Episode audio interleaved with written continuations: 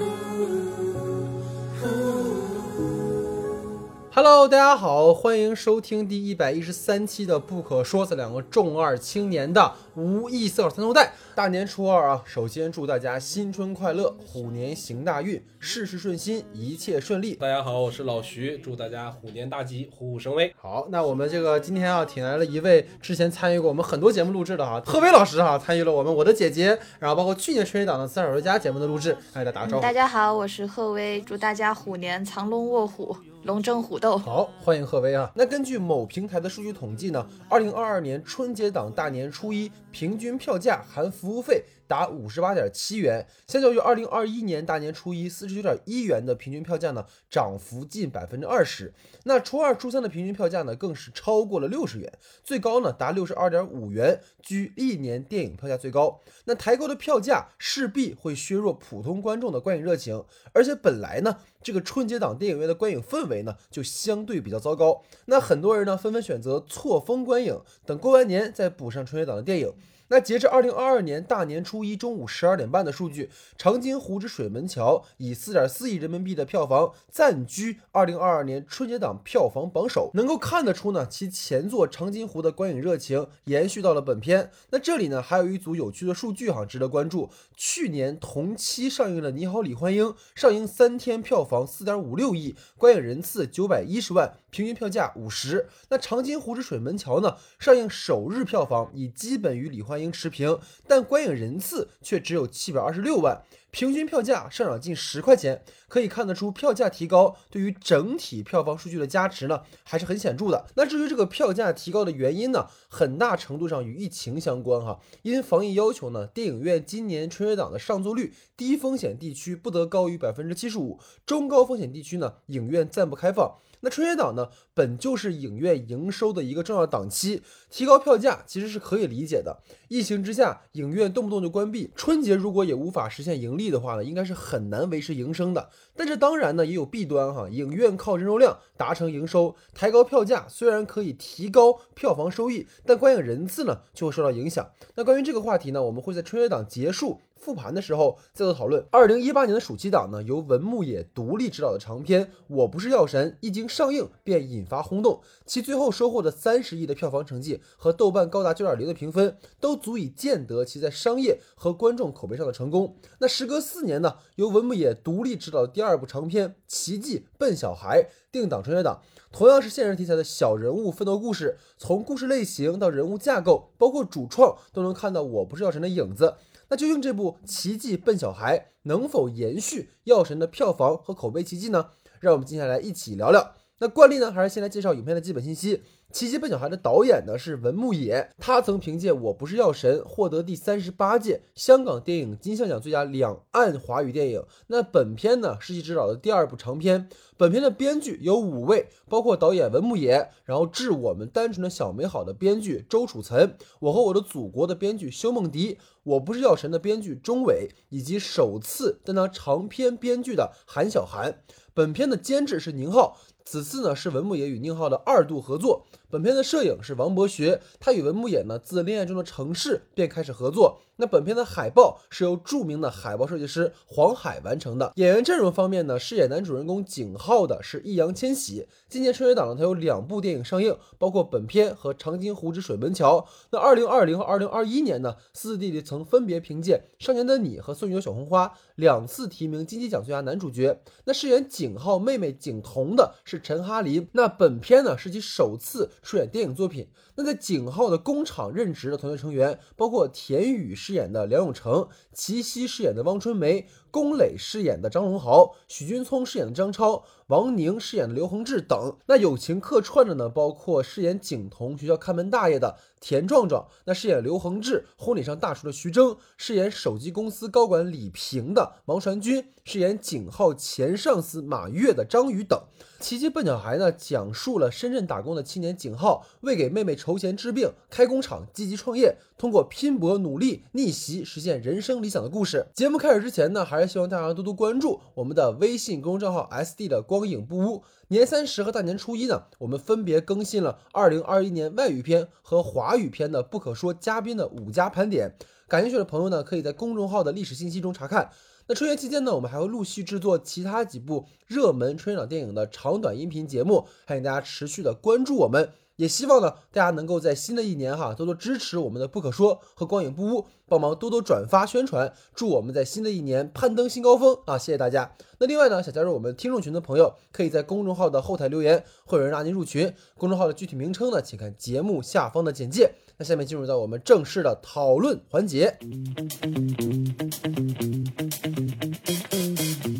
好，那下面进入到我们的话题讨论环节啊。那今天的话题讨论呢，跟以往还是会有一些不同。那过去呢，我们是嘉宾分别抛话题的形式。那我发现呢，在收集二位嘉宾的话题的时候，发现我跟贺威在话题上其实讨论的内容是相似的，但是观点是完全相左的。所以今天呢，我们会从呃情节架构，然后视听语言，包括这个人物设置和主题几个维度来讨论这部电影。然后呢，大家各自呢也会在这其中扔出自己的观点哈。所以，我们今天的整个第一个话题呢，是关于影片的这个情节设置的。就是这个片子呢，虽然聚焦的是一个创业故事啊，但我觉得大部分时间呢，都在刻画兄妹之间的情谊，而创业这个部分呢，反而被弱化了。这使得最后整个创业成功的这个戏剧效果，在我看来是有些被削弱的。那关于这个点呢，想听听二位是怎么看的？那因为我跟贺威出入比较大啊，所以先听听老徐吧，你是怎么看这个话题的？呃，对，其实我我觉得吧，这里面我给我的观点啊，其实比并不是创业的部分可能较少，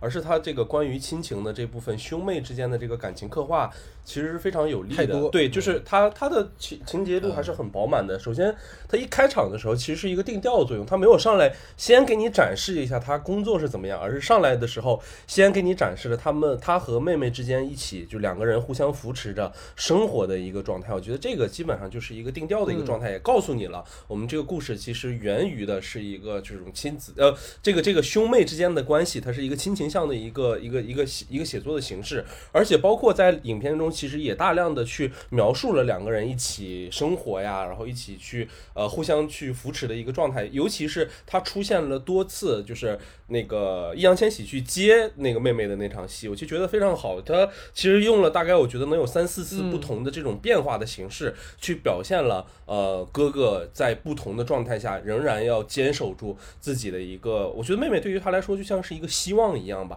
这样的一件事情。首先是他刚开始的时候其实是开着电动车去接自己的妹妹的，然后到后来的时候就变成了自己受、那个骑电动车，然后去那次去追老板的时候受伤，再去接妹妹，然后再到最后的时候是在带大大台风天的时候再去接妹妹，其实映衬着也是自己不同的这种心态和自己在创业时期遇到的这种变化。但是他呃，我觉得文敏导演很厉害的一点是他给他找到了一个落点，他去找到了这样的一个能够支撑起呃这个我们所说景浩这样的一个人一个创业动机的一件事情，就是我要救我的妹妹，我要替她治病，所以他把每一次落点全部落回了我在外面受到了多大的挫折之后，我都要去到到那个文卫室去把妹妹接回家里。这对于景浩而言是非常重要的一件事情，也对于他而言是一个可能出自于他自己内心，或者是他一定要坚守的一件事情。我觉得这个这个是我自己的感受里非常强烈的一件事情。嗯嗯，我明白了，我明白了。今天可能贺威老师已经被这个已经把老徐给收收割了，你知道吧？老徐是老徐是夸啊，这个行。那贺威呢？你看你怎么看这个话题？，对，我想的是跟老徐是一样的那个，嗯、哎，对，明白了，明白了。过年针对我对我和戴老师的这个想法是完全相反的。首先，我第一点是嗯同意老徐他说的这个，呃，妹妹是这个景浩他创业的最根本的一个动力，嗯、就是他。就是其实整个故事的一个过程是讲这个景浩的创业的一个故事，然后在景浩创业的每一个节点都有他和妹妹之间的一个呃相处的这么一一段一段过程吧。然后 先是那个妹妹牙掉了呀，好包括后面跟妹妹什么呃抹蚊子包啊，接妹妹放学，这些都是就是嗯景浩就是整个创业。这个过程中，一个首先它是是他的一个动力，第二是景浩就是这种苦难的创业故事中的一抹一抹光亮吧，就是一点点希望，让他就是在整个特别痛苦的过程中有那么一点点就是心理的慰藉。嗯，就是你想想，如果一个就是如果这个小小女孩跟那个我的姐姐里的那个弟弟是一样的话，是都是一样熊孩子的话，那那我那我不管你了，你爱谁谁吧。我我那个创业，嗯，也是，我创业的动力可能就没有这么的强。嗯，但是，嗯、相反，我觉得是他可能会有一点点做的不足的地方，就是他，嗯，与妹妹之间的这个刻画是有一点点，确实是有一点点功能性了。就是就像老徐之前说的，他接妹妹的每一个呃点，他都有改变，但是他如果就是。这么明显的话，会让人觉得觉得你目的性太强。但其实小女孩和就是你一个呃二十岁的一个男孩儿和一就带着一个特别小的小女孩儿，她其实生活上是有很多就是细节是可以呃进一步刻画的，就是嗯呃。对，就是是一个挺难，就是一个男的带一个小女孩，是一个特别特别难的一件事情。嗯景浩却虽然是一个胆大心细的人，他虽然心很细，但是他能把这些事情处理的游刃有余，我觉得也是一个不太真实的事情。嗯，这个可以进一步刻画一点。明白明白，就是其实是这样的哈，我觉得可能我跟二位的切入点不一样，因为我在看这个片子的过程当中，我会自然的去把它跟《药神》做一个比较，因为这两个片子其实在结构上是有相似之处的嘛。嗯，因为《药神》其实等于说是这个主人公他违法买卖进口药，然后本片是手机拆零件返厂收购。我觉得他们的核心行动线其实都是走投无路的主人公为了自己和家人招兵买马的创业故事。这个是两个片子可能我就都在强调的事情。当然，其实刚才二位提到的点就是说，他去不断的去刻画可能兄妹之间的情谊，是为了突出说，呃，这个景浩他的行为的动机是什么。但我为什么会觉得？也跟二位讨论哈，就为什么我觉得本片在叙事上会有些割裂，就是因为刚才老徐的点的意思是说，他把很多的重心放在兄妹上，其实可以强化观众对兄妹的一个代入感。但我的反反方向的观点就是，他因为导演过于把重心倾注在兄妹的情感上，而对于就是景浩他的生意本身的描摹其实变少了。当然，如果说我们就是为了看兄妹情深，那没有问题。但是因为我我的感受是，他最后的落点是落在他的创业成功了。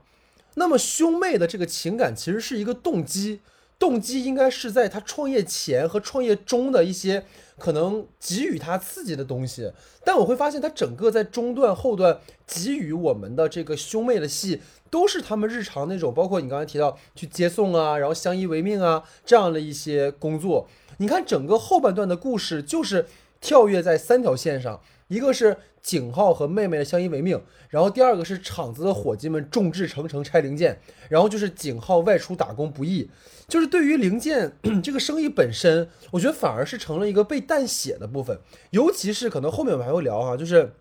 他整个团队内的成员的关系，他除了这个张超闹了个别扭之外，其他人都是完全的忠心耿耿。他整个团队内部是一个非常稳定的状态，就是前半段其实有铺垫过这个电子元件炼金的那个偷东西的流氓嘛，然后那个矛盾就是景浩直接就扒车这个事儿就解决了，就是你感受不到景浩在这个零件生意上本身有什么不易的地方，等于说所有这些外行人就基本上是稍微你指导一下就上手了，也没什么私心。这个其实可能后面还会聊啊，就整个主人公团队的成员们都是比较正向的，我看不到什么角色的发展空间。然后包括就是妹妹的病这件事儿，虽然刚老徐提到，贺威也提到，他这个病是被提出来的，这个病也是一个促使井浩行为的一个动机，但这是一个未来史。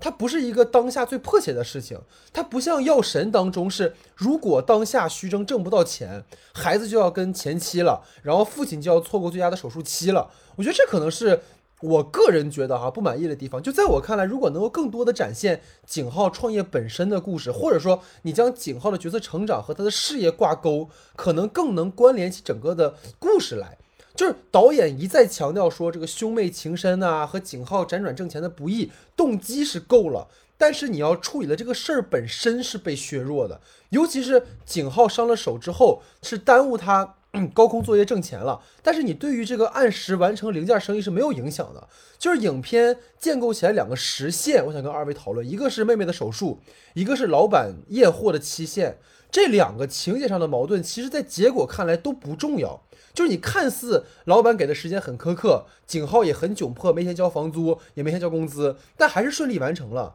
就是最后的那个情节，就那种机械降神似的，所有的工友都慷慨解囊，是很让人感动。但我并不觉得他们建立起了这么深的情感的关系。所以这个是我对这个话题的看法。我认为那个你说的后半部分确实是存在这个问题，因为那个就是后面后半部分确实是他那个老板要求他几周之内完成这个工作，但是他确实是。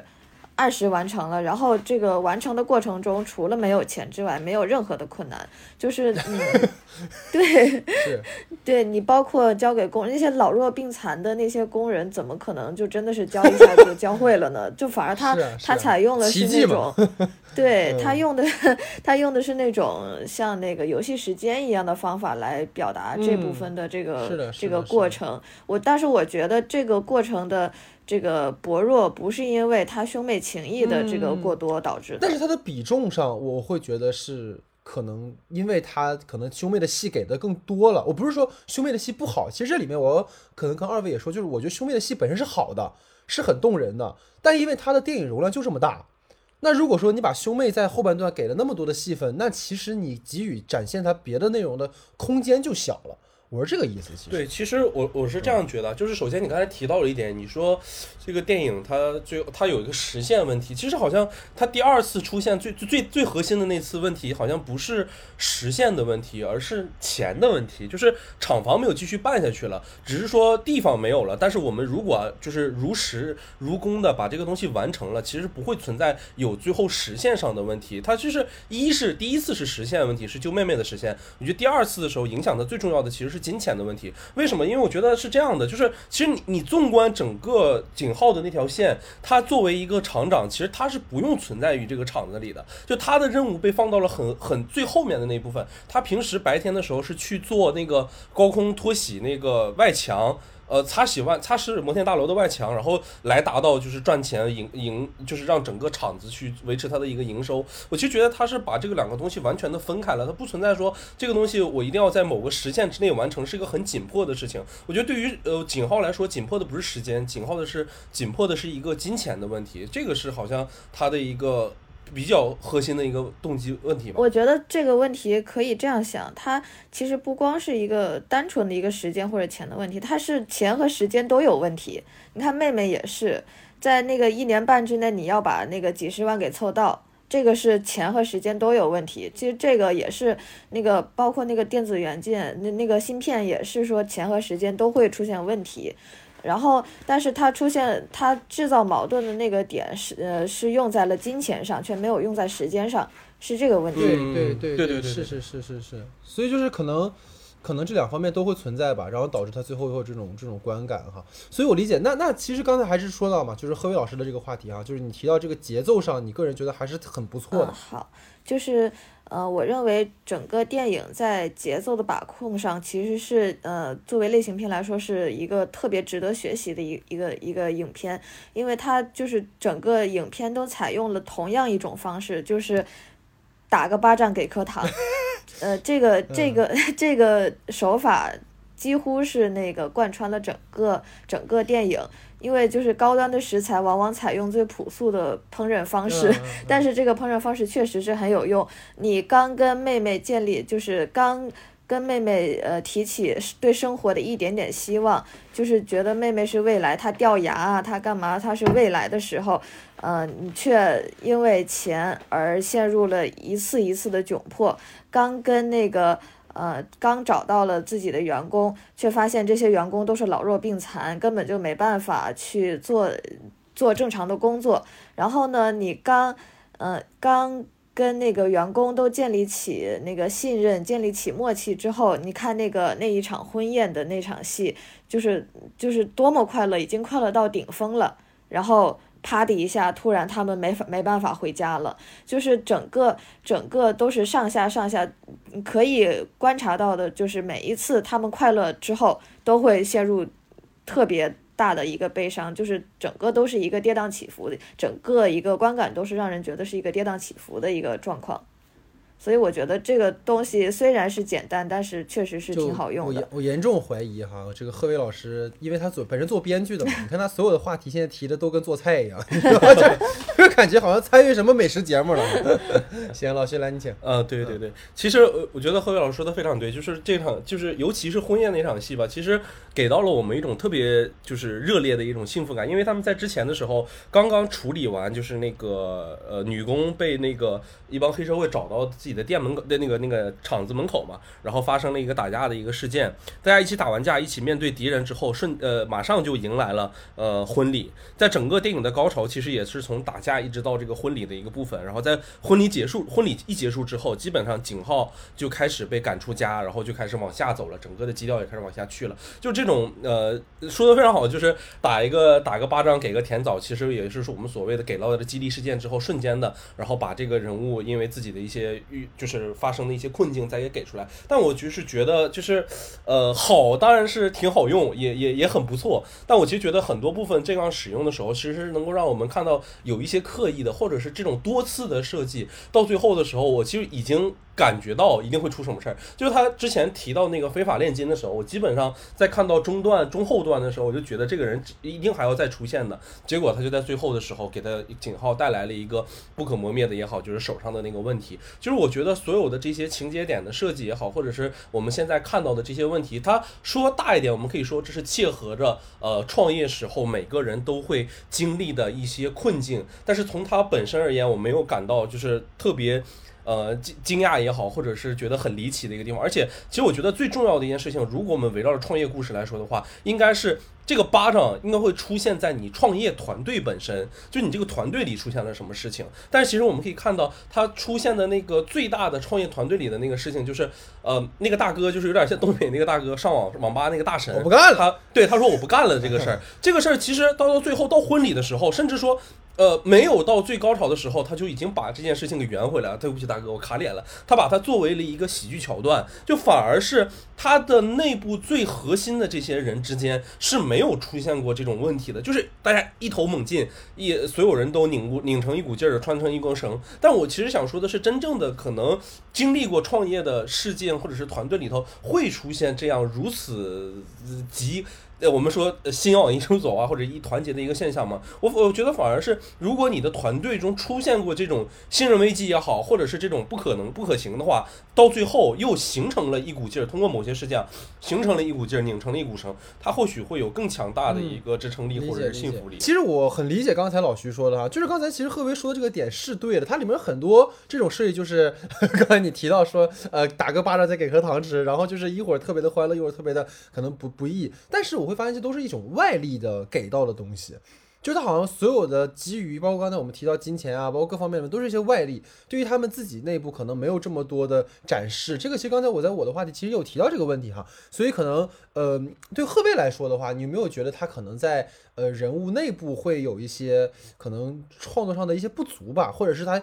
太过于依赖这种外力，是不是会导致他可能人物本身啊，包括这个团队里面的呈现会有一些呃欠缺？想听听你的看法。嗯，我觉得确实是也存在这个问题。他那个嗯，整个嗯创作、创创业过程都是，呃，他嗯，首先咱们先讨论一下，如果要做这个矛盾的话，刚刚老徐说了，如果要做矛盾的话，可以做这个团队内部的这些背叛，这些这些东西。我觉得嗯把这些，就比如说把这个炼金啊放在一个一个那个人身上，就放在张超身上，都都相对来说，嗯，观感好一点吧。嗯，就是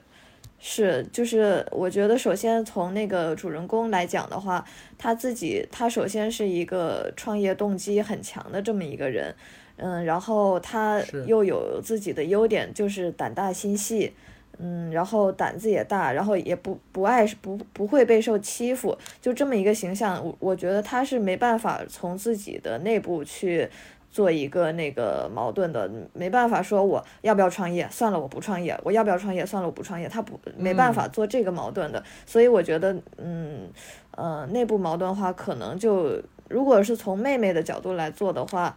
呃。也会偏离整个，就会更更加偏离整个的那个创业主线嘛。所以我觉得还是从这个。嗯，创业团队内部来来讲的话，我觉得是一个，确实是一个特别一个非常好的一个点，因为就是你要创业，你首先不是说你技术上，或者是你什么金钱上你要有什么东西，你首先要做的是一个团队的管理。这个是一个非人力资源，对人力资源，这是一个 挺重要的一个一个一个东西。但是这个影片却避重就轻，去掉了这一个特别难的这一个步骤。我觉得这个管人的这一个过程确实是更难写的。包括这个，其实我们后面在讨论人物还会具体的聊哈。那其实刚才整个情节上的东西的话，老徐刚才也有一个话题会跟我们去讨论，就是因为他虽然说这个情节上我们能看到有很多很多呃，如果我觉得问题也好，或者二位觉得比较不错的地方，但他所有的情节其实都是基于他的视听去呈现出来。包括刚才其实贺飞提到这种所谓的打个巴掌再给颗糖吃，这影片里有非常非常多去强调基于视听的这种氛围的变化，去强调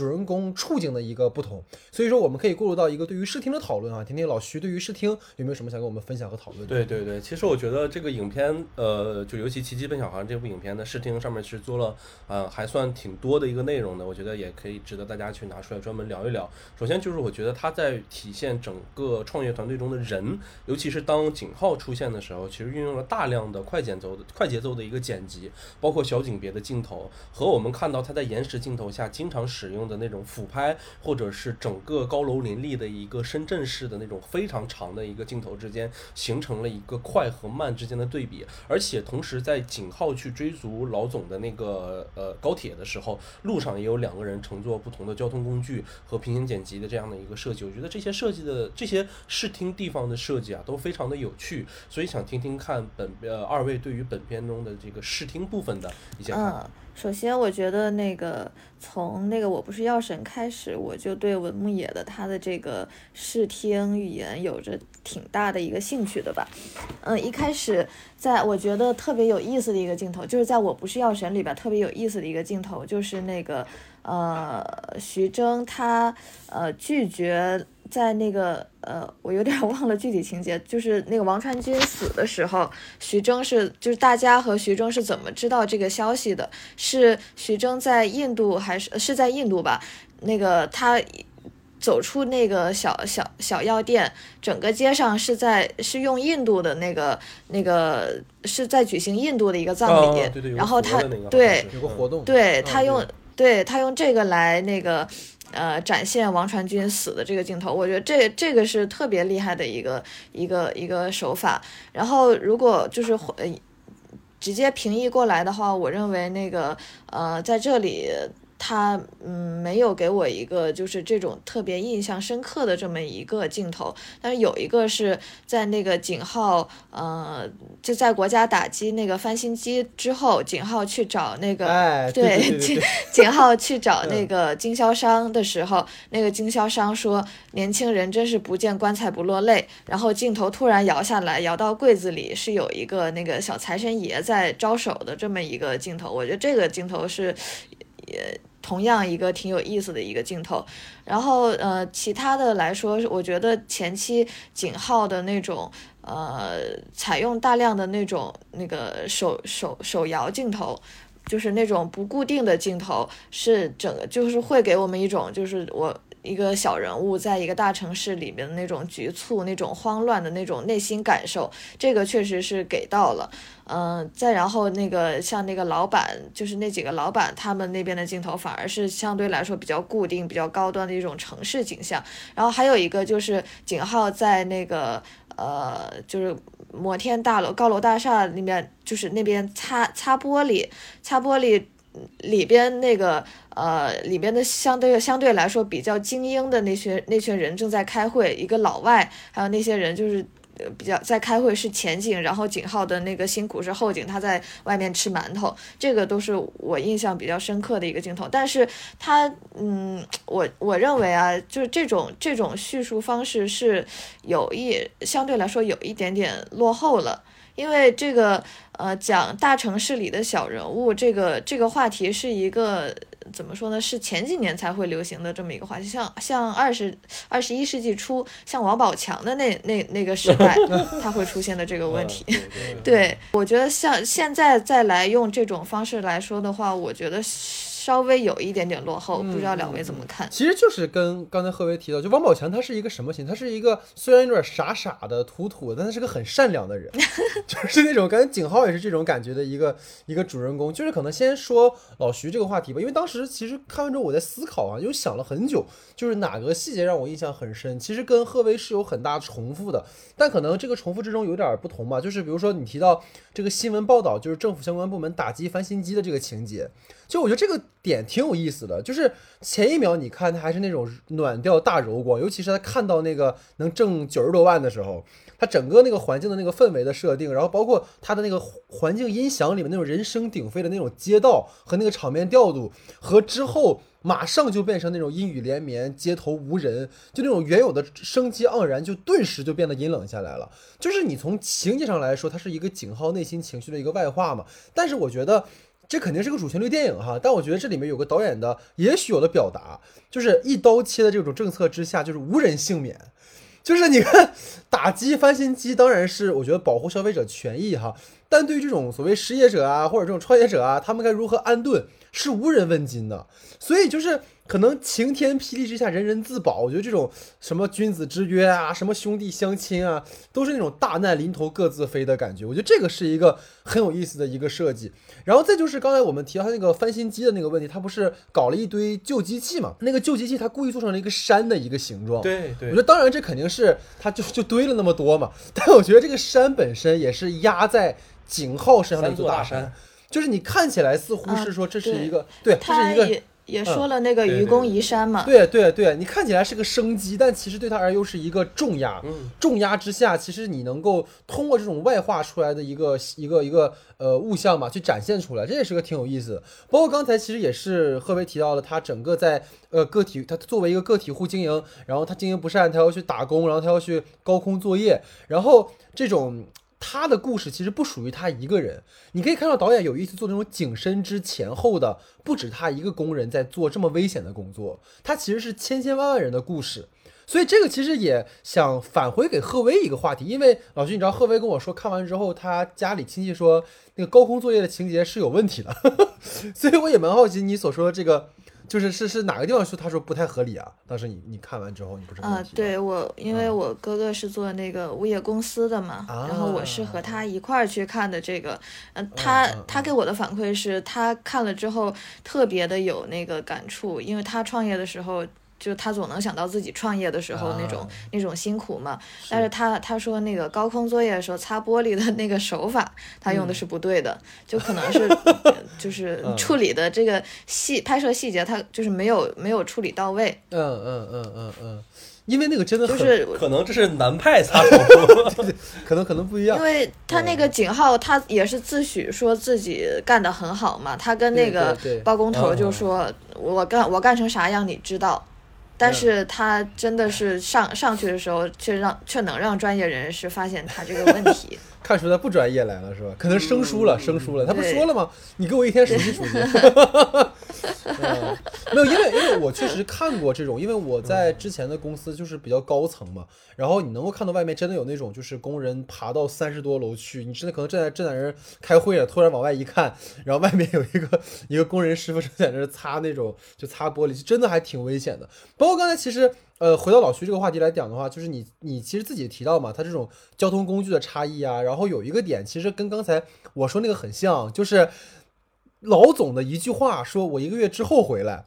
但是你换来的是什么？就是景浩作为底层人拼命的追逐，我觉得这个其实很像啥，就很像又要提到海影了啊，就是很像《寄生虫》里面，就是因为富人想吃一碗炸酱面而引起的一法一一场血案是一样的，你知道吧？就这是我的看法啊。所以回到老徐吧，这个话题。对对对，其实刚刚提到了那个高空作业，其实我印象里面就整个片子里给我一个最深的一个呃镜头吧，或者是感受的，其实也是在高空的时候，就是高空的时候，景浩在那拿那个水磁头，然后他拍着拍着，他就从景浩的那个往后拉啊了，拉的时候你能看到有跟他一样的人在那个玻璃面前在工作着，然后他镜头没有停，他一直在往后走，一直拉拉拉拉拉，他拉到人消失不见，就像一颗最嗯。微小的一颗小点，在那个大楼上的时候，迎到你面前的只剩下镜头中的那个巨大的高楼，就是那个对比到最后的时候，你已经完全看不到任何的人了。这个东西是非常非常直观的，或者是一个体现的我们的经济进步，我们发展到现在，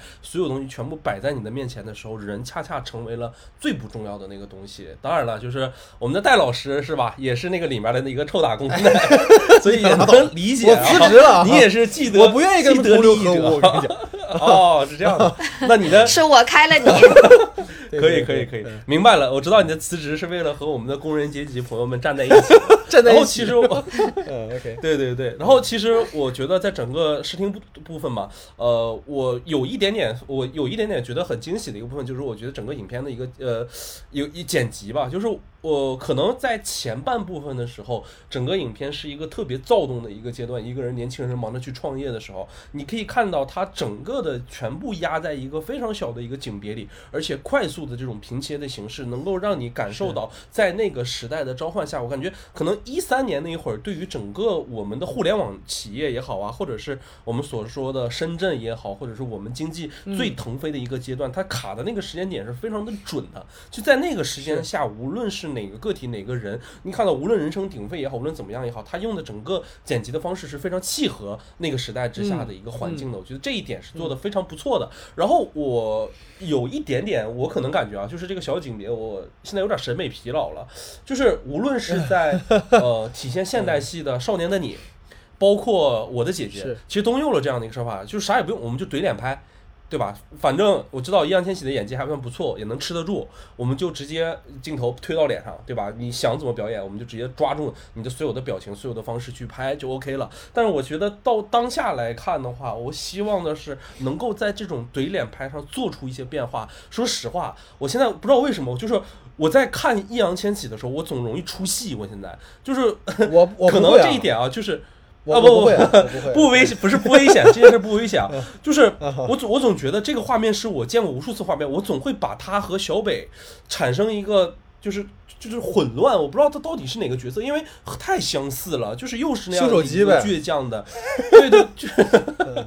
危险啊！你这个。就是又是同样的那样的一个倔强的、不服输的，又是一个向上的一个状态，但是你你你总是捕捉不到这个东西它到底体现的是一个什么样的分别也好，或者能做出什么样的一个差异，就是太多这种怼脸的镜头，反而让我后来我觉得有一点点接受上的这种无力感。然后再有一个就是，嗯嗯。我不知道二位有没有这种感觉，就整个影片的配乐有点让我觉得太满了，就总是在嗯我可能情绪都没上来，但是配乐先轰上来了，这个东西让我觉得是非常不足的部分吧。就是这个这个部分完全是可以放到你该用的时候加进去的，但是通篇在每一个哪怕基地事件出来的时候，都有非常浓烈的这个配乐搭着情绪上来，反而让我觉得它可能就是，哎，太像一个。呃，宣宣传片本身了，而不像是一个电影本身这样这种感觉。然后我其实还想和二位在视听上延伸讨论一个小部分，就是刚才贺威老师说的非常好，就是我觉得对于我来说，《药神》里头也是那段戏是最精彩的，就是他当时从嗯印度的药厂走出来的时候，他在街上看到了那个呃印度的那个佛走在那个里面，然后全是烟雾，其实是一个非常意象化乃至抽象的一个镜头。其实我们也可以理解为可能呃就是有着。导演更深层次的表意的这样的一个东西，但是我觉得其实，在这一部里头，或者说我们说奇迹里头，这样的戏是稍微变少了一些，或者说我们可以说见到的比较少。但我其实觉得影片中导演使用了大量的空镜，我就觉得关于这个部分，我们可以简单的去聊一下。我就觉得大家觉得在《奇迹笨小孩》里面有没有看到这样的类似的一些？呃，我突然想到了，就是那个在景浩那个两个手指头受伤之后，他还要去高空作业，然后突然他只用了一个镜头，他用了那个呃水桶从吧唧一下掉下来这个镜头，我觉得他可能这个是是有那个异曲同工的地方的，其他的确实我感觉，嗯 我觉得从视听语言来说是没有那个药神的那个嗯那么有力的。其实刚才老徐提到一个点，就是他后面音乐太满了嘛。其实这个是文牧野一直以来被诟病的一个地方，就是他在药神里面也是，就是可劲儿给你煽情，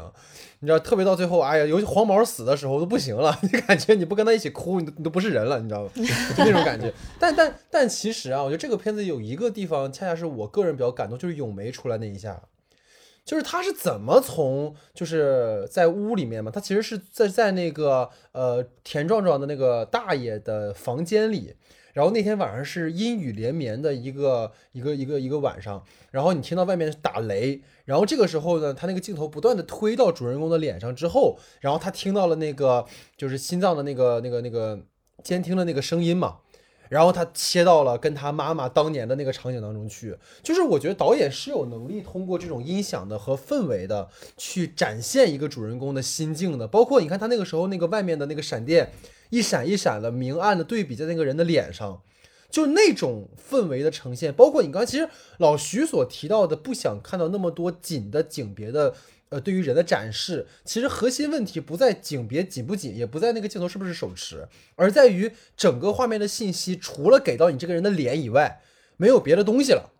但是那场戏里面，他是有给到后景里面那个大雨分大雨瓢泼，然后那个闪电的那个不要打到脸上那个明暗，然后通过滴滴之后闪到过去那个场景里去，那个其实让我的就是。冲击还蛮大的，但那可能也是全片唯一给我留下很深印象。包括你刚刚提到空镜这个问题，因为我前两天在我们年终盘点的时候，我还提到了一部电影嘛，就是华金菲尼克斯主演的那个《呼朋引伴》，大家可以比较那部电影的那个空镜设计，那个真的就是它是一种我把它称为就是城市交响纪录片，因为在三四十年代的时候，在欧洲有很多兴起了这样的一种纪录片的思潮，那。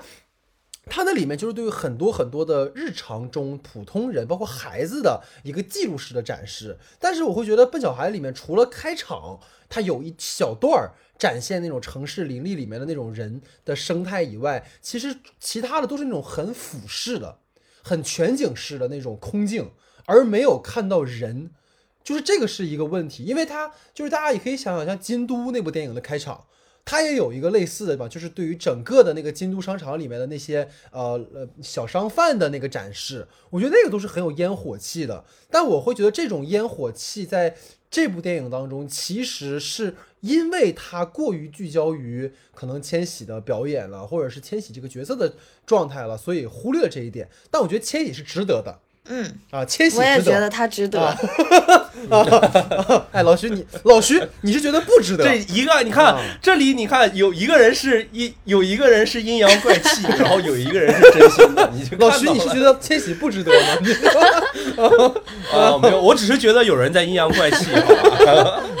其实我真的觉得千玺是一个表演特别特别准确的一个演员。是的，是的，是的，是的。他把每个情绪处理的特别准确之外，他还。还加入了自己的理解，我觉得这个是特别特别厉害的一个地方。我觉得这个倒不是说，就是说可能别的意思，我确实是在夸赞他。是有一场戏，就是他第一次去找王传君的时候。他有一个前前跟的镜头，他在跟，他还拿他手里的那个那个资料跟王传君说：“您看一下吧，我这个真的是我我我有我的商机，我觉得咱们可以一起开发这个事情。”他那个心切的状态，他整个表演的那个整个神情啊、动作啊，都特别有强烈的代入感，就是完全感受到他这两年在表演上的一些进步吧。对，这个是确实是有的啊。嗯嗯，可以。其实说一下我对于这个空镜部分的一个理解吧。首先，我觉得可以先去聊一下老戴说的那个，就是关于烟火气的那个问题。其实我觉得这个就是最好有最有力的一个证明，因为我觉得唯一能体现烟火气的一个点是什么，就是他从呃，应该是他进那个华强北的那一刻开始。其实如果有去过华强北的，应该知道整个华强北是一个巨大的一个商场，就是它那个一楼和它那个四栋的那种电梯，完全都能够让你感受到这是一个很神奇的一个地方。所以我其实。觉得那个地方的环境描写是非常重要的，但是其实在这里的时候，它特别集中于千玺本身。就他进来的时候，你可以看到他整个的前景的那个主体就是千玺，你只能够通过他的后景中的一小部分知道这是一个人声鼎沸的一个地方，这是一个人特别多的地方。真的，如果你就是以一个正常人的视角，你推开华强北的大门，你看到整个华强北的时候，你会震惊的，就是全都是，就像我们可能平时每个地方可能有自己地方的那种商场嘛，可能我们像这种二三线城市、三四线城市一样，你就想华强北是那种城那种商场扩大一个十倍的状态，然后全是人，然后挂着的手机。机贴着的招牌，我就觉得那个东西就我它会非常像啊京你说的那个京都里面刚上来的那个小商场里的那个状态，我觉得那个时候完全是可以加进去的一个东西，但是没有办法要保住人物的状态，可能就是要做的一定的取舍，我们我们反正也是可以理解的。然后我其实觉得对于我而言啊，就是说我从整个空镜也好，或者是我的观察的这个人物的状态也好，我总结出两个点，我就觉得最重要就是两件事，一个是上升和一个是下降。下降存在于哪儿？下降就是存在于每一次当人物出现的时候的这种下降的感觉，它没有做成像呃我们会说像寄生虫或者像小丑那样特别明确的那种阶梯式的下降，但是我们能够看到，无论是他在高楼上的那个状态，就是他从呃高楼的最上边，然后往下走的那个往下滑窗呃滑外墙的那个窗户的时候，擦玻璃的那个状态是一个向下的一个状态，还是他从自己的家里出来的时候的那个状态，也是一个向下的状态之外，我们能够看到的。大部分的状态都是一个向下的一个趋势，包括镜头的一个运动。但是我发现它在使用上升的时候，它使用在哪？是大量的空镜上。它无论是去摇那些玻璃也好，摇水也好，或者是那个从呃，就是他已经手指受伤，感等到可能完全被击倒，迎来自己的职工的时候，前面出现过那几只小蚂蚁在往上爬的那个状态，我其实都是觉得他。利用啊，或者试图再用自己的空镜去做出一些画外的这种去描述的一个空间，给我们一点可能在本本之外的一些信息。我其实觉得它能够展现出来这个东西，就是虽然不能像以前那样真去给你拍一个印度佛，或者是真的在主旋律电影里头给你拍一个拜佛的一个状态来了，但我其实觉得它能引入这样的一些东西去做出一点差异化的表达，我觉得是值得肯定的。对这件事情也是我觉得，呃，我想聊视听里面一个很重要的一个点。就因为我们一直都在，比如说夸赞像罗马里面的那种群景群群像式的，虽然它聚焦的是主人公的旅程，但你能够在它的后景当中看到非常非常多跟他一样的人的这种状态。虽然你肯定不能苛责说文牧野跟卡隆一样，但我觉得可能聚聚比起聚焦于说主人公个人的这种单人的一个一个戏戏码的话，可能他把这个镜头展开，可能会收获更多有力量的信息吧。我觉得这可能也是一个未来或许在创作当中可以优化的部分哈。所以可能在整个这个话题之后，就进入到其实老徐刚才也提到了嘛，是关于人物的一个呈现的方式，所以我们进入到关于他影片角色的刻画上。这个也再次出现了哈，就是我跟贺威的一个 battle，但我相信这个时候老徐已经被贺威拉过去了，所以呢，可能是我跟他们俩人的 battle，就是 啊，就是可能关于影片的角色刻画哈，就是我的观点呢是说，可能是碍于这个主旋律哈限制了手脚，所以我觉得片中的角色可能多少有点脸谱化，相较于《药神》中可能很丰满的这种人物塑造，本片中从景浩，然后包括刚才老徐、贺威都提到，这个其他场子里面的角色都会比较标签化，尤其是景浩哈，我不觉得他有什么人物弧光，也没有角色间的互动，这使得整个团队的团魂建立的很突兀。然后呢，相较而言呢，我们的这个贺薇老师哈，他提出来了完全不同的观点，那贺老师把观点提出来。我认为这部电影它呃在呃确实是存在啊，这那个那个团队内部的那个那个那个矛盾问题。先抛开这个东西，我觉得每个人物他做的都嗯有成功之处的一个原因是，他每个人物其实都用尽了极尽了反差。就是每个人物都用了这种方式，几乎就是一嗯一招先吃遍天，就是每个人物都用了这种方式塑造。你看还是吃，对你比如嗯说那个、呃那个刘恒志，他的老婆是一个那么漂亮的一个女孩她却是一个开挖掘机，那个那叫什么？那个是吊吊车还是什么的一个？然后他那个平常还要搬东西，就就可以轻轻松松的搬搬搬东西。然后那个拳击手，他是一个就是入就是 入过号子的这么一个人，但是他却非常单纯。然后呢，那个包括嗯，那个景浩跟妹妹，就景浩最后要拿结果的时候，那个呃，他送妹妹去上学，妹妹说了一句，呃。那个你要对自己有信心，你是最棒的。一般来说，这个时候都是孩家长送孩子上学、孩子去考试的时候，家长会说的这么一句话。然后呢，还有很很多很多地方，嗯，呃，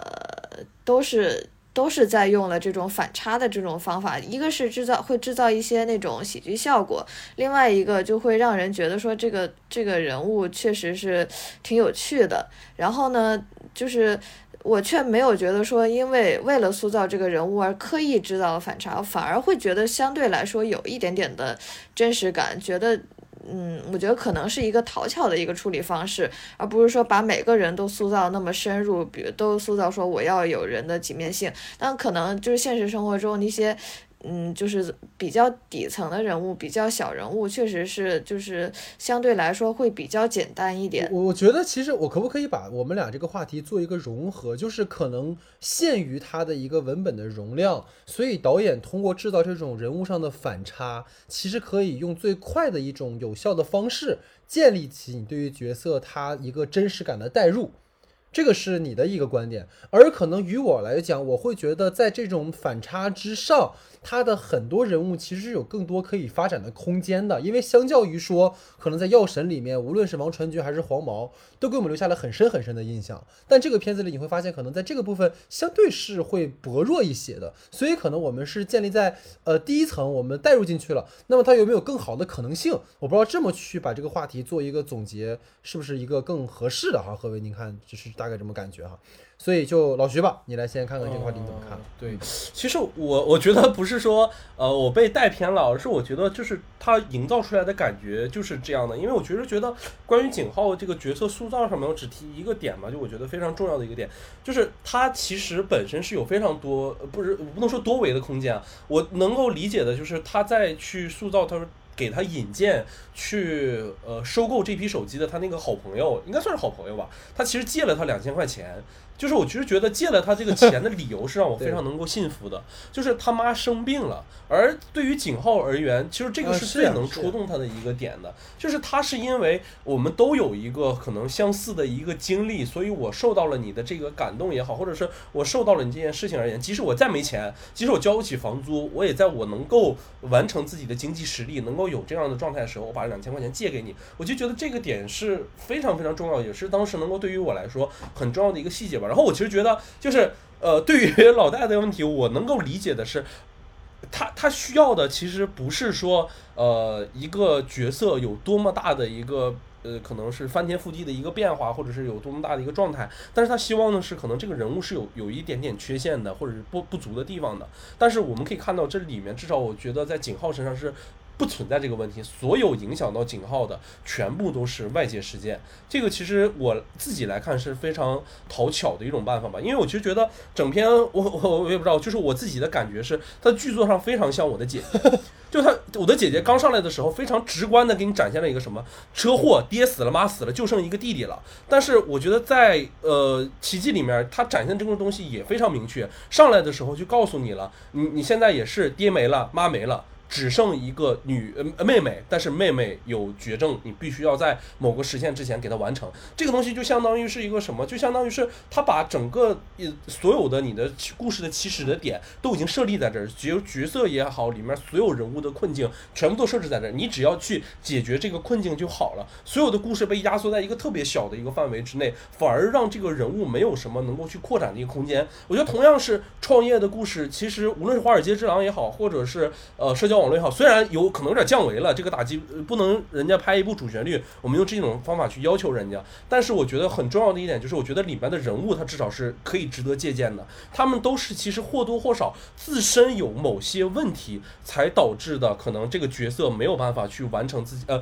没有办法去实现自己的创业过程，或者是创业过程中会或多或少的产生某些问题。我觉得这个其实是能够呃给到我们一定的借鉴，或者说我们去创作时候的一个一个思路的。然而，我们在这个片子里看到的，基本上全都是一个，嗯，就是饱含冲劲也好，或者我们说自身没有太多的这种瑕疵和空间的人物。我觉得这个可能是，呃，我个人而言，对于景浩来讲，非常觉得景浩的这个角色塑造来讲，觉得蛮可惜的一个地方。因为就是你会觉得所有的人物好像都被加了一层滤镜的感觉。对，就是你想一群可能没人敢顾的人，他们肯定会有自身的问题。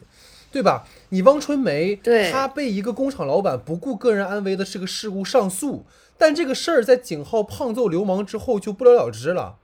然后这个张龙豪，刚才其实贺威也提到，他揍了工友，就是为了工友做了揍了老板，他是出于好意，但这个角色会不会有点戾气？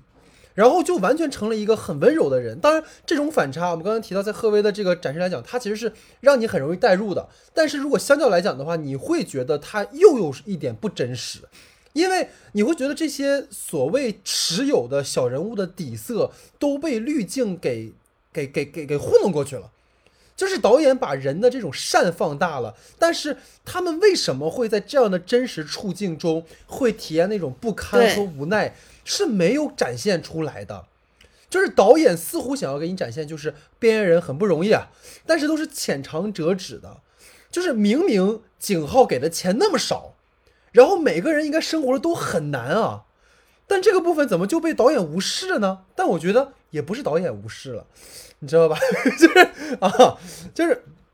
反正总而言之哈，我觉得就是关于主人公景浩的塑造吧，就是从头至尾他是一个爱妹妹、有担当。然后刚才贺薇说了一个词特别好，叫胆大心细。对，胆大心细，我觉得这个总结非常非常的好。就是他有一些痞气，但他却很善良，很有道德。就是也许这也是因为主旋律的类型要求，你没法塑造像。就是药神中徐峥那个角色那么的丰满，其实刚才老徐说有缺陷，我现在更爱用一个词叫有毛边儿的角色，就它不是一个圆滑的，它是有毛边儿，它是，哎，有点带刺儿的。就是比如说你开始可能是为了小私小利，你可能不顾他人利益，然后你看像药神里面，就是当身边人离世的时候，你才能意识到。我存在问题，但是景浩是没有这种转变。刚才其实无论二位聊，包括我聊，其实所有角色的冲突都是外在的，朋友欠钱不还，然后上面的政策打击这个翻新机，有人来偷手机，就是景浩像一个受难者一样承担着一切啊，可能这也是宗教隐喻吧，就是 他像一个受难者一样，但是他从来没有展现过丝毫的属于人的阴暗面，甚至是都不如小红花里面那个叛逆男孩。有过那种自我放逐的时刻，就是当然我们还是要说哈，就是不是说千玺演的不好，反倒是可能再跟二位讲一个点，就是千玺在这个景浩嘛，他在婚礼上，然后梁永成问他说：“你挣了钱要为自己做点什么？”然后千玺表现出非常迷茫的那个时刻，我觉得那个时刻是最好的。因为那是一个人的瞬间，就是我从从可能我我十七八岁，我还没上大学，可能我高考的那一年，然后我他妈妈妈去世了，爸爸跑了，我我我妹妹那么小，我照顾她，我可能我的人生就是为我妹妹付出的。那么我要什么？就明明是在今天的这个时代，好像我们总总在聊年轻人讲讲精神呐，讲我们的这个精神丰裕啊，但是就是这样的年轻人，他们的生活是什么样子的？其实你好像也没有看到，就是成功是什么？这个男孩要什么？最后就变成这个男孩的成功就是我我我当了一个 CEO，然后我的妹妹的病治好了就成功了。但是这又回到一个世俗意义上的一个创业成功故事。但是你作为一个人，你作为一个年轻人，就是刚刚老徐说像我的姐姐，我的姐姐里面就展现了这一代年轻人的精神迷茫。但是你会发现景浩的这个故事本质上，对不起，我说一句话，就是本质上和中国合伙人的那个逻辑是一样的。就是我只要赚了钱，我只要有了好生活，这就是成功，这不是成功，这是在过去那些时代的人认定的成功，不是我们这一代人那边的成功。就这是我觉得他让我，尤其是这是成功学，对，这是成功学，这尤就是机场卖的书嘛。就是就是和那个可能贺威卖的那个就是食谱旁边的那种书，就是 就这种感，这这这种感觉啊，所以这是我对这个片子很不满，尤其是它结尾的时候，一定要给一个乔布斯一样的镜头，就是哎呀，突然变成一个贼帅的一个反差。这是我不满意的，所以这个话题呀，再听听二位有没有什么看法吧？从这个角度来说，对，呃，首我我先说，首先我就是戴老师之前说这个景浩弧光的这个问题，我觉得就是我首先我觉得人物不一定非要有弧光，但是呃，景浩也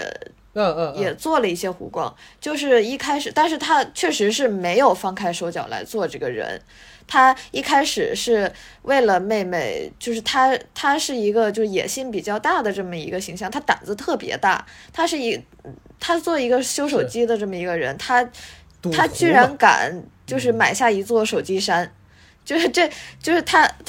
他 对。这是他一开始的这么一个状态，他那个胆子特别大，他买下了，就是他是一个赌徒。然后他其实做这个翻新机，他就是导演处理这个东西的时候，是确实是有一点点被束，我我认为是被束缚住了。他刚开始买买这个翻新机的时候，这个翻新机按理来说应该是个违法的。他如果把这个违法的事情提在买这个翻新机之前。就就就就会就会好一点，就会相对来说好一点。就他可能是没有那个胆子把这个东西给放出来嘛，对，然后后面呢，那个那些人去要他那个去把这个手机卖掉去融金的话，融金的时候，那个车间主任跟他说这样赚的很多吧，然后那个景浩说这样是违法的。我觉得他是有这么一个小小的一个改变的，就他那个可能赚钱的方式是有一点点改变的，但是我觉得他没有根根本就没有本质上的变化。你说哪怕他那个呃，说我我创业，我是一个小孩儿，我可能刚开始不会创业，然后不会做什么东西，但是后来我学会了什么东西，这个也是可以的，但是他没有做。比如说前期我对人是怎么怎么样的，后来我对人是怎么怎么样，这个也是一个方法，他也没有做。所以我觉得戴老师说的确实是很有道理的。我觉得整个问题还是在那个，就是咱们之前聊的那个团队的这个呃人员管理的这一个问题上。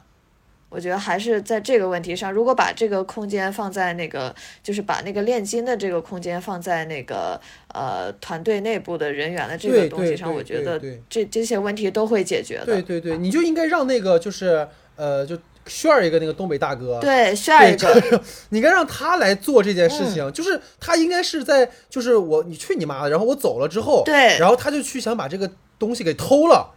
然后在这过程当中又发生了什么之后，可能就比如说景浩就没有把他给交到警察那儿去之类的，对让他们的关系能够有进展对，就好了。是的，就现在就变成那种，就是前一秒完了，我去去你妈的，然后这第二秒就是在婚礼上，哎，大哥，我给你炫一个，就感觉 这个人物也是一个可能没头没尾的一个展示。包括其实我我我说实话，跟老徐可能更能 get，就是在《机智的医生生活》里面，嗯，其实有一个情节是他有个叫都才学的角色嘛，然后他要买房的时候他被骗了。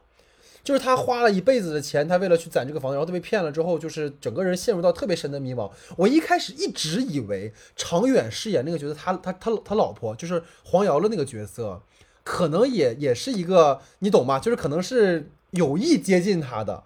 这样的一个身份，因为他前面说了嘛，就是我要为我呃女朋友多挣点钱什么什么的。但是后面其实也就跟他就是一个很很正常，就可能是我脏哈，不好意思啊，就是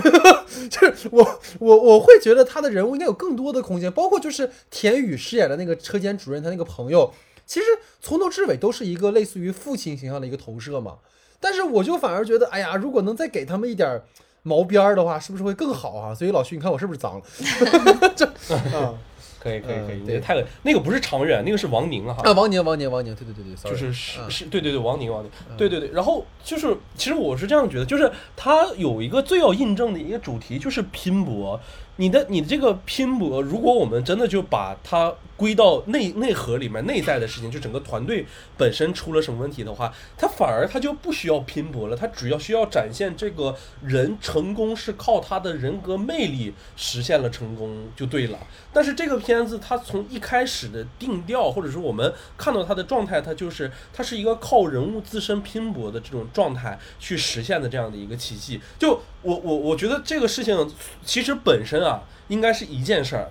但是因为我们就是他要有人格魅力和他有拼搏才能实现奇迹，但是到了我们这儿，他必须变成一件事儿，就我们只能体现他一个面，因为我们去体现了他人格魅力的那一面的话，他反而就会少了关于拼搏的那个部分。我就觉得这个可能是他强调的侧重点的一个不同吧，甚至。就是，其实我这一次，当然当时不知道这个话该不该说啊。就这次我看了一个访谈，就是我一直以为就是《奇迹》这个片子是他们自己传的一个局想去拍的这个片子，但是我看了他的访谈，我才知道这个片子是电影局找到文牧野让他拍的。对对对，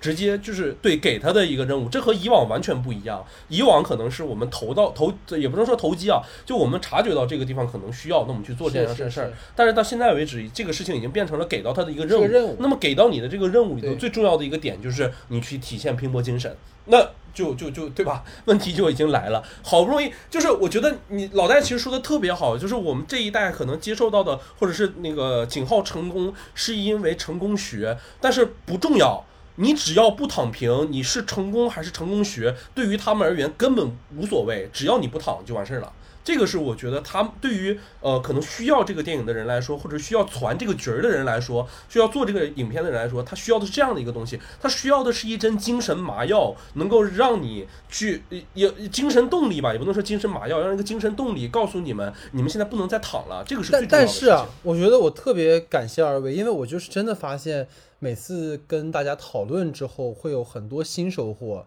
其实老徐刚才你知道你提的一个点，如果你细思，你会发现这个片子可能是个反主旋律的电影。对，你知道你知道为什么吗？因为就是贺卫，你你你看啊，二位你们这么想哈，就是景浩在整个片子里面拼搏到最后的结果是什么？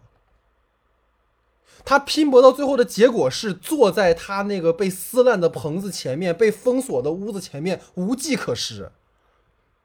然后在这个时候，一个机械降神似的，所有的在前面跟他几乎没有什么关联的，纯粹纯粹是劳务关系的一些工人阶级的伙伴们，帮助了他，才把这个事儿解决了。所以这个片子其实反而会告诉你是什么，躺吧，因为没用，知道吗？就是就是 不，你仔细想就是这样吗？我我我努力，我在外墙，我在那么高的地方高空作业，然后我他妈天天我就又干这个又干那个，我又创业，结果是什么？结果就是就是看不上你。结果就是就是王传君到最后都看不上你，结果就是我只能看着我的店被拆掉，看着我东西被拿走，都是那种无计可施、无奈的一个选择。而且他本身，嗯然后结果就是，哎呀，我们来帮帮你吧，你知道吧？就这种。而且他本身有一个特别恐怖的一件事情，就是我们的规则没了，就是这件事情变得很离奇。就是如果我们去仔细想这样一件事儿的话，你不希望年轻人躺，那么你应该给年轻人一个创业正常的一个环境。但是给到井号的环境是什么？是拥有资本的人可以随便制定游戏规则，这件事很恐怖。我告诉你没定金，你就一分钱拿不到，你就一定要靠自己，甚至你去要求他，对你说我们能不能稍微修改一些游戏规则？因为我真的过不下去了。我们玩正常的游戏规则可不可以？但是在资源已经分配成现实的环境里，对不起，游戏资源就是这样，你们能接受就玩，玩不了的人退局。你说你拿这个规则告诉年轻人不要的，哪个年轻人是跟你玩啊？就是那些嗯最后解决这个那个井号的失忆问题的是他的这些一些都是全是小人物，全是能力资源都有限的一些小人物。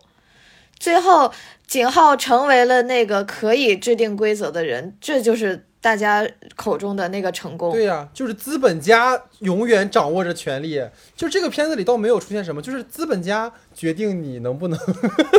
成功。哎，挺有意思啊。哎，你看，哎，聊到现在。对才聊出东西来了，你看，谢谢啊，特别好，特别好啊！所以其实啊，我看我们这个节目算是完了，我跟你讲，怎么这个聊成聊成这样？我跟你讲，爆爆爆！呃，行行行，我们收啊收啊，就是其实我我觉得啊，可能在这个整个话题上还要跟二位讨论吧，就是关于这个片子里面其实有一个在主题层面的，就是它其实刚才老徐也提到，它是一个主旋律命题下的一个类型片的尝试，所以就是可能从整个影片，无论从它的呃情节呀，包括它的人物，包括它的视听等等方面，你们觉得这次文牧野的完成度如何？因为他之前其实也参与了《我和我的祖国》里面的那个一个段落嘛。对吧？所以就是相较于可能他前作的《药神》，二位有没有觉得哪些比较缺憾，或者是有一些超越的地方？好的，其实我个人觉得吧，就是我首先觉得就是在视听上哈，就是确实是没有。呃，我不能说没有太，确实是没有超越，但是它也没有太多的拉胯的一个程度。就是我觉得它至少它的视听或者它的审美是完全在线的，它能够把这个东西作为一个最真实的一个状态给还原出来。当然了，我觉得我个人观点里嗯可能对于它的某些处理方式、视听上的处理方式，觉得有些过度，但是没办法，就是文牧野的前作它也是这样，也是这个问题。所以说这个就不能说它存在什么，因为我们是一个可能说是一个横向的一个比较嘛，就是只是跟它的一个前作进行对比。但是我可能觉得它唯一的有一点点差距的，就是可能是在它的人物塑造上面。我是觉得这个相比它的药神里面，无论是刚才老戴提过，像王传君的那个角色，还有黄渤的这个角色，甚至就是说我们的角色本身那个徐峥所饰演的那个角色来言，就是这几个线来说，其实相比他的药神的前作，到了这一部《奇迹笨小孩》里面，都有非常大的一个差距了。就我觉得觉得那个里面是人在一个极端的生存状态下，我觉得老戴词用的非常好，是有毛边儿的人物，无论是王传君也好，或者黄毛那个角色也好，他们都是能够。呃，我我虽然这话不能这么说啊，但是就是他们愿意能够去和警察去碰一下，就是哪怕说呃周一围那个角色，对他们能够形成冲突，他能够让就是形成了冲突之后，这个冲突反而作用到警察身上，让他去思考了更多的内容和东西。我觉得这一点是他在药神的时候特别超前的一件事情，他已经能做这件事情，而且那个时候的话语体系之下是容得下这个东西了。但是你可以看到，在奇迹笨小环这篇东西里头，所有的东西全部被收敛了。我觉得这个东西，无论是呃文牧野也好，或者是易烊千玺也好，我就觉得这里面所有的演员，甚至都被约束在了这样的一个大的一个框架之下，就是像那座也不能说是高楼之上，就是把他们全部呃压了下去，告诉你们所有的东西，创作的环境只能在这样的一个呃体系之下进行，所以肯定是和之前的前作里头的人物有了非常大的一个差距，包括他们的个人弧光的，还有一些故事的一个展示和彼此关系之间的连接。但我其实觉得很有意思一点啊，这我就可以提一下，其实它里面大量的运用了，就是呃或多或少的全部用了一些前作的人，无论是王传君，或者是徐峥，或者张宇，其实我觉得 对，就是还有那个医生，对对对，还有那个那个嗯医生，他这次又当医生嘛，就是你觉得很有意思的一点是什么？就是，呃，大家好像还是在。他还是很惦记着以前的这群人，还是很享受之前的那个创作氛围的。但是这一次对于他而言，到底是一个好的氛围也好，或者是不好的氛围也好，我其实觉得能够通过他的这个创作和对以往的怀念得到一丝对对，吧提示。就大家都在就好。对对对，嗯，何威呢？对嗯，我同意老徐的说法。我觉得这个《奇迹笨小孩》这个电影，呃，一句话总结就是技巧有余，诚意不足。就是它不如药神，嗯它标题出来了，技确实是技巧有余，嗯诚诚意不足。你看我提出的这些问题都是技巧上的问题，它技巧上确实是已经是对，已经是很厉害了，而且就是而且是有一点点过剩过剩的情况了。嗯，但是他的整个人物塑造，包括他他的那种尖锐的东西，我觉得相对于药神来说，他是缺少的。他像一个乖小孩儿。对，对，嗯，嗯，笨嘛，对我就是他在把这个井号他放在了一个就是大家就是放在一个被驯化的这么一个一个环境下了，就是大家统一都认为小人物就应该这样拼搏，对对对，就是也没有别的办法了，是的，是的，只能这样拼搏了。就是这其实是一个问题，这大家在在驯化我们这一一个问题是。的，是的。你看，像千玺这样年轻人，二十多岁，对对吧？就得靠这种方式去拼搏。你们没有别的路子，你们只能日复一日这种重复的工作对，然后最后资本家来评判你们是不是合适。这个，哎呀。是是的反正是个挺挺那个的一个情节哈，所以可能我觉得最后吧，我想跟二位分享一个我觉得很有意思的点，就是或许是导演藏的那一点点的力气是什么哈？就是刚才其实老徐提到了，周一围在《药神》里面曾经被一个老奶奶质问说：“我他妈就是想活而已。”他是靠那种嘶吼的方式去直接质问那个警察的。但这个片子里面，你发现他是怎么一个处理呢？他是警察，然后跟那个景浩说说他不是出事儿了吗？说你为这点破手机不至于。然后景浩嘟嘟囔囔说了一句“至于”，就是我觉得那是这个片子里最好的一笔，就是他只能小声的说，但根本就不敢反驳。然后后景里面就是那些那些，其实你说那些炼金的人，他们是如果咱站在人的角度来讲，他们也是为了生活嘛。然后你看后景里面那些那四个炼金的人就就就是被直接带到带带带进去了。然后前景的这个这个小孩，他明明是为了自己的生计，但只能小小声声的说：“哎，至于。”然后警察看他一眼，他还哎马上别过去脸。所以这可能就是 就是导演为什么会把奇迹改成奇迹笨小孩儿的原因吧。对，因为当时我还跟老徐聊，老徐说可能是为了做宇宙吧，可能是。嗯，你至于做这期节目吗？至于。我们这种二十多岁的小孩只能这样拼搏，对，只能这么聊一聊，只能我只能、只能在九点起。那我们直接就进入到这个延伸的讨论环节哈。那今天我们的延伸讨论其实是想跟二位说有没有分享和推荐一部现实题材的，但是类型化很成功的电影。因为刚才我也提到说，呃，导演也提到嘛，这是一次主旋律的一个现实题材的一个呃类型化的尝试。然后想听听二位有没有类似的电影推荐啊？听听二位推荐。嗯，呃，我推荐，我觉得现实主义类型电影做的。比较好的应该就是韩国，所以我推荐那个《辩护人》，这个是我觉得做的一个特别好的一个电影。对，《辩护人》他其实是呃，今天我们讨论的这个问题，他这个人物的弧光他做的特别的那个完整，做的特别好，是一个有私心的人，然后变最后是怎么为这个呃大家一起发声，他这个整个过程啊，包括。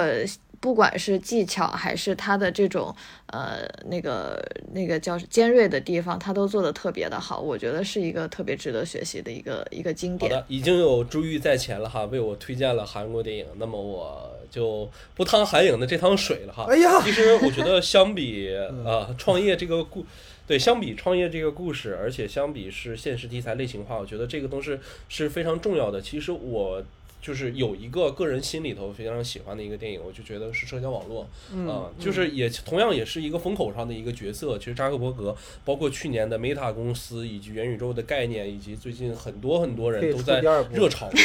在中国也。对，在在中国也引起了非常大的一个讨论。然后，其实我我觉得，对于扎克伯格这个人本身而言，我们虽然不能通过社交网络去完整的认识到扎克伯格他是一个什么样的人，那个毕竟要靠我们的真实体验才能知道，真实跟他接触才能知道。但我觉得最重要的一件事情是我们能够通过社交网络这个电影去观察到一个人的创业成功要付出多少，来自于友情的也好，来自于事业的也好，来自于是各个方方面面的。你要做出的不同不样、多种多样的一个选择，而选择意味着就一定要去失去。其实摆在呃扎克伯格面前的一件事情也好，或者他创业初期的一件事情，就是放弃。你到底选择放弃什么？是坚持自己的事业，还是放弃自己的伙伴？当伙伴跟你的理念不同的时候，你要是不是要壮士扼腕一般的用一些很绝情和无情的办法去给他？断掉，我就觉得里面最好的一件事情，我们所说的弧光也好，所说这种状态也好，因为扎克伯格一开始在开场第一件事情的时候，他就直接用一个高频的和女朋友对话的一件事情来看，你可以看到他有一点像是一个机器人一样，哒哒哒哒哒哒往外去说自己的台词，输出自己的观点，甚至他能两条三条这种。呃，逻辑线并存的一个状态去跟他说，我们都会觉得这个东西，这个人好像真的有点不太像人，这个人的那个状态是不是有点已经魔怔了的一个状态？但是你可以发现，他在经历了去创建一个社交媒体的一个公司之后，他越来越变得。极端化，越来越变得放弃掉所有自己应该留下的真实情感，变成了一个极度偏执和疯狂的一个人。这个事情是特别就是真实和恐怖的一件事情吧？你完成了世界上最厉害的一家社交媒体的一个公司也好，你需要付出的努力和这种状态，呃，付出的努力和你所付出的代价其实是非常大的。我其实觉得这个电影是应该我们所有人可以去看一下，了解一下创业这条路真实的一面。是什么的吧？然后我其实觉得这个也是芬奇和索金的合作哈，在我而言非常有机的一次。无论是他的视听化的表达，和他的剧作能力，和他的故事的一个写作方向、节奏也好，都是我觉得整个我看就是他们两个合作的片子里头，我觉得最棒的一个。是是是，毕竟两个人回头自己拍自己的，就一步不如一步了。拍自己的就拉了，就是这个视听不行，那个故事不行，这这俩人何必呢？你说？对对对，啊，对啊。啊，所以所以就是我觉得也是推荐哈，我推荐一部最近的片子，就是它可能相对来说，呃，有些特殊，就是《SOHO 惊魂夜》。艾德加·赖特的这个片子，就是我为什么会推荐他，就是他这个片子的本质是和就是整个这两年最流行风尚的和呃女性议题相关的一个表达，就是在上世纪六十年代，可能呃女性在声色犬马的场所当中，她想要争取自己，想要成为一个女明星，你必须要付出自己的身体，你必须要付出自己的呃，就是可能你你会成为一个把一个物件嘛，一个物品去去去换取一些一些利益这样的一个存在，然后但是他的。表达又没有陷入到一个呃简单的像老徐最不喜欢的某部电影的那种 那种那种表达的方式，就是它其实是基于一个非常类型框架的一个呃恐怖片、惊悚片的一个一个设定，然后它给你不断的通过放大。主人公在和六十年代的那个女孩之间产生呃一个平行世界的交集之后，然后那种基于男性男权压制下的恐惧，把一个女生压垮之后，她的精神世界产生了一种异化。然后他会把所有的这种那些男人变成变成了就是恐怖的恶魔，然后这种形象在困扰着她，然后最后如何从其中走出来，就整个这样的一个过程，在只要在展现上来讲，他不会单纯的陷入到一种道德指控或者是一种二元对立当中，他更多展现的是在那样的一个压抑的氛围当中。一个可能个体他如何承担压力，然后最后被异化的一个一个一个过程吧。我觉得这是一个非常非常有趣的展示，相较于加莱特他以前的。呃，片子吧，可能更多的一些戏谑，可能这个片子它的人文反思性会更高一些，而且又跟当下的议题有个很深的一个勾连吧，所以这个是我推荐的哈，《SOHO 惊魂夜》。好，所以这就是我们整个的哈，今天对于《奇迹》啊，《笨小孩》这部电影的讨论，我非常感谢二位啊，就是真的是越来越通透哈。开始的时候可能还局限在我们的话题当中，但最后我们越来越发现，我们把一部主旋律电影聊的不主旋律 啊，但是。我觉得这可能也是，我觉得很有意思一件事儿哈，就是呃，任何一部文艺作品在不同人的眼光里都会是不同的样子，所以在我们的眼光里，或许它成为了这个状况，就是因为前两天我我看到有评论，就大家会提到说，哎，这个电影或者这个剧，我们跟你有不同的观点，其实这就是我们想要做的，就是因为我们每个人的目光所看到和我们希望呈现的都是不同的样貌，而我们提供的是更多元的观点和立场。而不是说我们要局限于说追求一个答案，就像刚才其实贺伟老师也提到说，他觉得人物不一定一定要有人物弧光，而可能在我的理解来讲，可能一个角色需要有一个完整的塑造。包括到底一个角色要不要有毛边，一个所谓的嗯反转或者一个人物的反差是不是必要的？这些其实都是通过我们的讨论不断的延展开的。所以我也是希望经由今天的这个呃电影的讨论吧。其实因为我看到关于《奇迹笨小孩》的两极评价很很大很多，就大家都要不然就是极差，要不然就是特别的好。所以我们可能找到中间的一个一个度吧，然后去切入，然后去展开，希望可能大家更多的聚焦于电影本身去讨论。那如果我连这些话我都说了，然后还有人来较真儿的话，那我们就会派出我们的这个老徐啊展开 battle 啊，那就不是我的事儿了，那不是我事儿了啊。所以说这就是整个我们对于啊奇迹笨小孩的讨论，然后也非常感谢二位的参与，然后今天也是大年初二。还是给大家拜个年，然后希望大家持续的关注我们接下来的节目。然后呢，可能这也是我们为数不多的长节目哈。之后可能我们会推出几期短节目吧，比如说这个。这个杀手不太冷静哈，大家可以期待我的一期短喷节目啊，我已经受不了了啊！就是我觉得说实话，三股信喜要知道这个本子这么改，可能就要把它就要就 就要把导演给凌迟处死了哈！就是 所以具体的等之后我们再聊啊！所以就是整个整个我们对于奇迹变法的讨论，感谢大家的收听，感谢大家的时间，我们下期节目见。